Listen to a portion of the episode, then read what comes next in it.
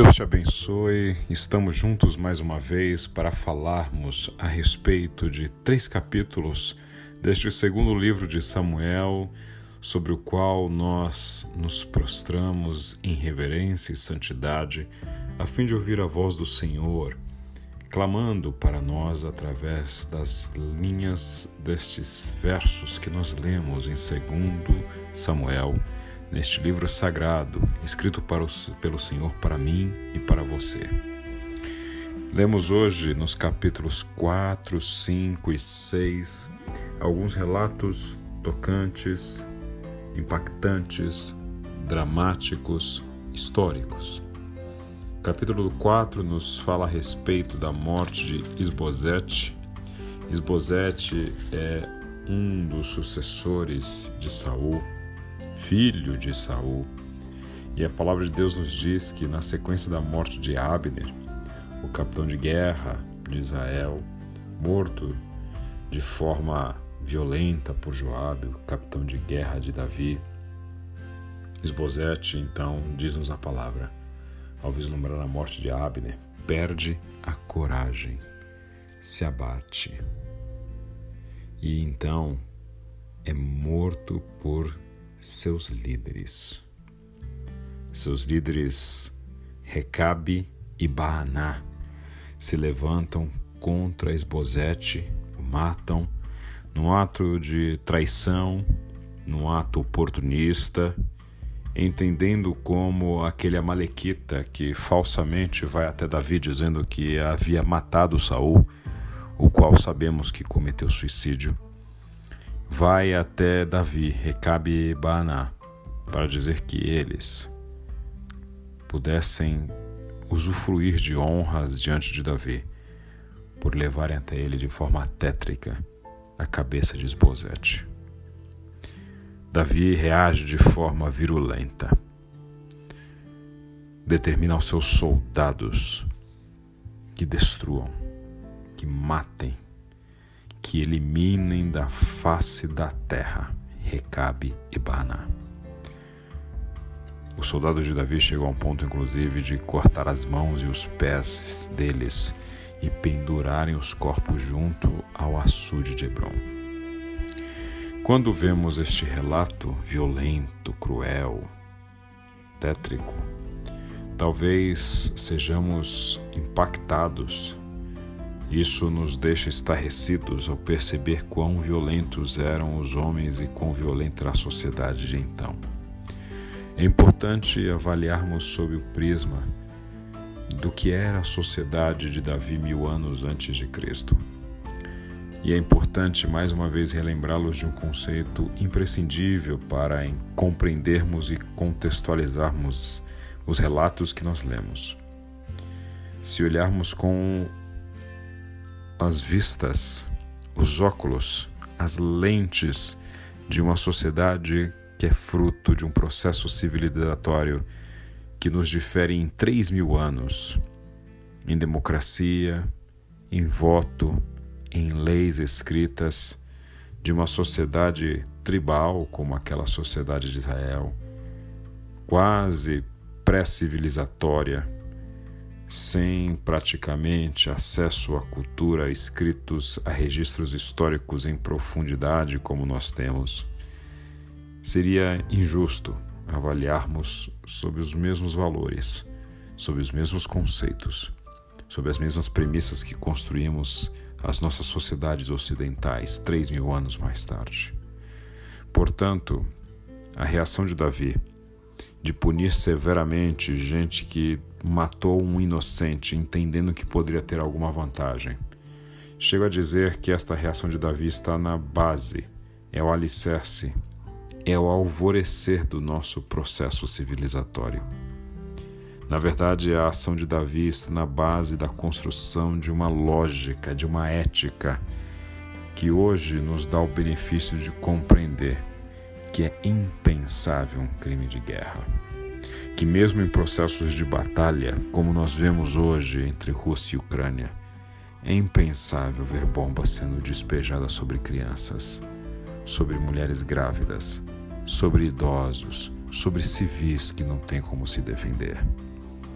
a reação de Davi tem este germe do processo civilizatório para dizer àquela sociedade: Eu jamais vou aceitar a morte de um inocente, mesmo que seja familiar do meu maior adversário.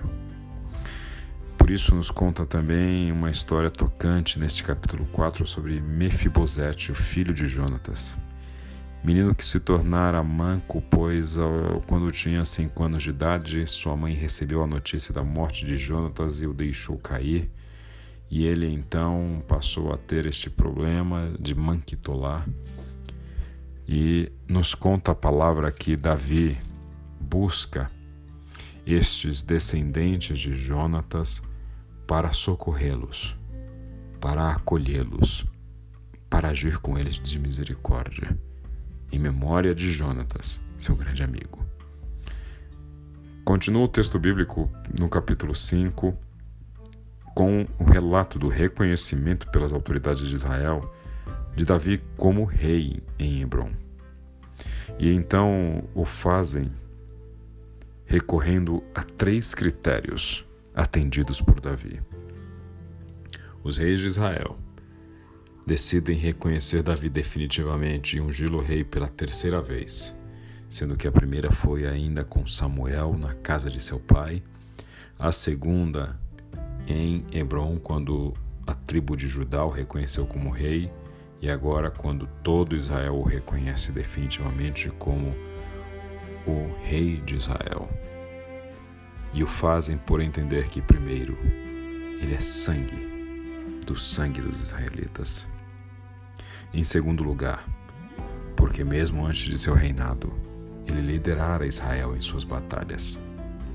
Lembre-se do cântico que eles entoavam quando, ainda garoto, Davi venceu Golias. Quando retornava para Israel e o povo cantava: Saul matou milhares mas Davi matou milhares de milhares. E em terceiro lugar, e mais importante, Israel decide reconhecer Davi como rei, porque o Senhor escolheu Davi para ser rei. E nos conta então este capítulo 5 que Davi, aos 30 anos, passa a ser o soberano sobre todo o reino de Israel e então reina sobre esta terra por 40 anos. Nos conta também sobre a conquista de Jerusalém. Sim, Jerusalém não foi sempre uma cidade israelita. Não nasceu como uma cidade judaica. A história de Jerusalém remonta aos Jebuseus.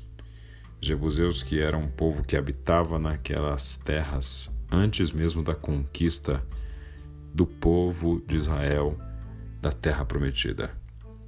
Os Jebuseus, inclusive, nos conta o texto que quando Davi decide avançar sobre Jerusalém, essa cidade dos Jebuseus, também chamada de Jebus, ele chegou a dizer a Davi que até os cegos e aleijados da cidade poderiam se defender de Davi.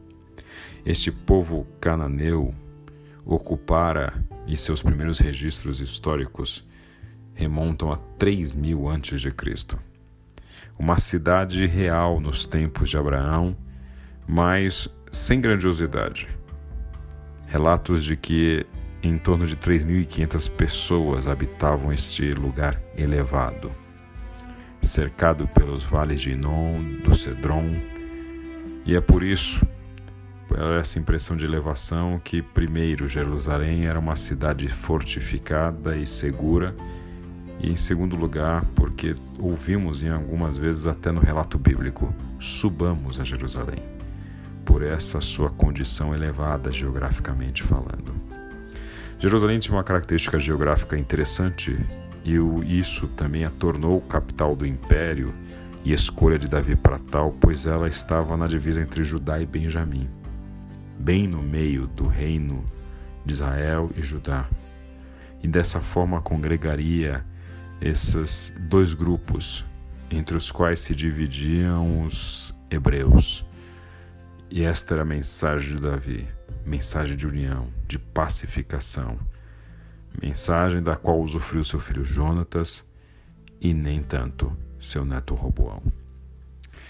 A Bíblia ainda nos conta no capítulo 5 da vitória de Davi sobre seus adversários prediletos, os filisteus. Assim que sabem que Davi se tornou rei, querem aproveitar-se de eventual fragilidade de Davi, sendo um equívoco estratégico dos filisteus, que acabam sendo derrotados fragorosamente. O capítulo 6 então nos conta sobre uma passagem interessante, dramática, simbólica que ocorre neste início de reinado de Davi. Davi decide retirar a arca do Senhor que estava em Baalá, em Judá, e trazê-la até Jerusalém. Diz-nos a palavra que ele pega uma carroça nova, coloca a arca em cima, e enquanto lhes transportavam, um homem chamado Uzá esticou o braço e segurou a arca, pois os bois haviam tropeçado e Uzá teve receio de que a arca caísse no chão.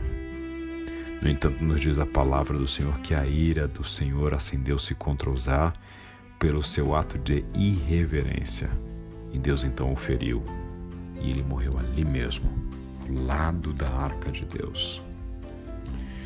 Este texto talvez nos chame a atenção porque nos mostra, de certa forma, um Deus irado, um Deus vingativo, e nos diz a palavra que neste momento então Davi decide parar este transporte e deixa a arca do Senhor na casa de Obededom, de Gate. A arca permanece ali por três meses até que Davi decide trazê-la da forma prescrita no texto bíblico, levando-a agora de forma correta. E enquanto chegam na cidade de Davi, Davi, tão feliz, realizado, contente por ver a arca do Senhor repousando em Jerusalém, passa a fazer uma festa, dançando e celebrando perante o Senhor. Enquanto isso, o observava sua esposa Mical sua esposa Mical, filha de Saul, uma de suas esposas, o observa dançando e despreza-o em seu coração por entender que aquela dança, aquela celebração, aquela irreverência não deveria ser parte do comportamento de um rei. Quando Davi então chega em casa, Mical a repreende diz como o rei de Israel se destacou hoje, tirando o manto na frente das escravas de seus servos como um homem vulgar. E nos conta a Bíblia que, até o dia de sua morte, Mical, filha de Saul, jamais teve filhos.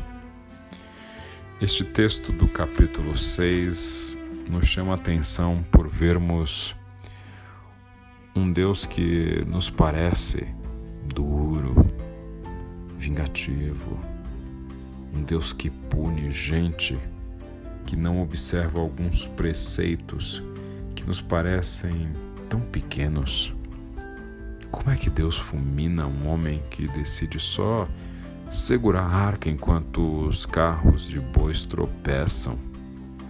Por que que de repente Deus fecha a madre de uma mulher que só reclamou do seu marido enquanto entrava na cidade dançando de forma efusiva, pois a presença do Senhor representada pela arca lhe enchia o coração de alegria. Quando vejo estes relatos, me vem ao coração uma palavra bastante conhecida por todos nós que está lá no livro de Jeremias, capítulo 48, versículo 10, que diz: Maldito aquele que fizer a obra do Senhor negligentemente.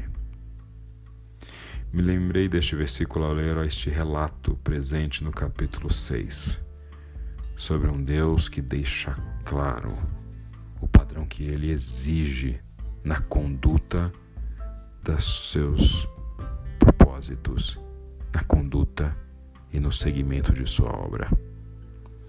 É importante ressaltar que há uma grande, uma imensa até, diferença entre simplicidade e negligência, simplicidade e desleixo. termo usado inclusive neste texto do capítulo 6 pela Bíblia, a mensagem no texto de Jeremias 48, 10. O Senhor jamais vai exigir de nós que sua obra seja feita de forma suntuosa. Deus não exige coisas sofisticadas de nós por um capricho qualquer no sentido de buscar para si que se construa um templo com joias preciosas, incrustadas na parede, ouro, prata, bronze, a fim de demonstrar de forma explícita sinais de riqueza. Não. Deus não tem esses caprichos. O Deus a quem nós servimos é o Deus que, em Jesus, vê a viúva trazer somente duas moedinhas de cobre e sendo recebida com glórias no templo. É o Deus que recebe o menino dos cinco pães e dois peixinhos, multiplica-os, pois o Mestre sabe o valor que tinha aqueles pães e peixes para aquele menino. Na verdade, o Senhor demonstra desprezo, sim, por aquele que trata de forma negligente a sua obra.